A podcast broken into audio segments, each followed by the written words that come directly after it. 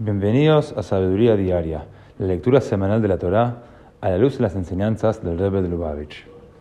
La primera lectura de la parashá de Shlach leemos como para el 29 de Sivan de 2449, el pueblo judío había llegado al límite de la tierra de Israel.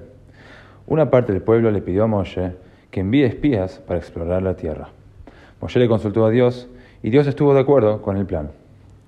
Moshe eligió a 12 hombres, uno por cada tribu, para esta misión. Estos hombres estaban entre los más distinguidos líderes del pueblo judío. Sin embargo, todos, excepto de dos de ellos, Caleb y el alumno principal de Moshe y Joshua, cometieron el error de sobrepasarse los límites de su misión.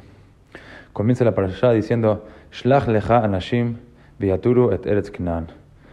Dios le dijo a Moshe, si deseas, envía hombres para explorar la tierra de Canaán.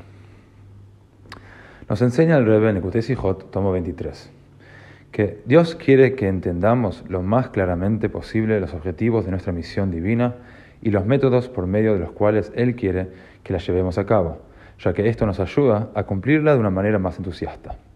Fue por eso que Moshe pensó que era apropiado enviar exploradores para espiar cómo sería la mejor manera de conquistar la tierra. De esta forma, el pueblo estaría más entusiasta por entrar y conquistarla.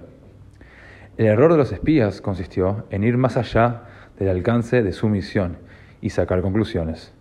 Moshe solo les pidió que vieran cómo se debería conquistar la tierra, no si podían conquistarla.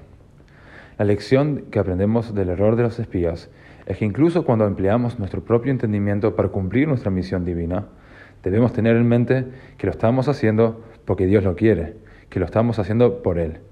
De esta forma podemos estar seguros que estamos usando el intelecto solo para llegar a la verdad objetiva, en vez de usarlo para darnos evidencias que apoyen alguna agenda subjetiva, consciente o inconsciente.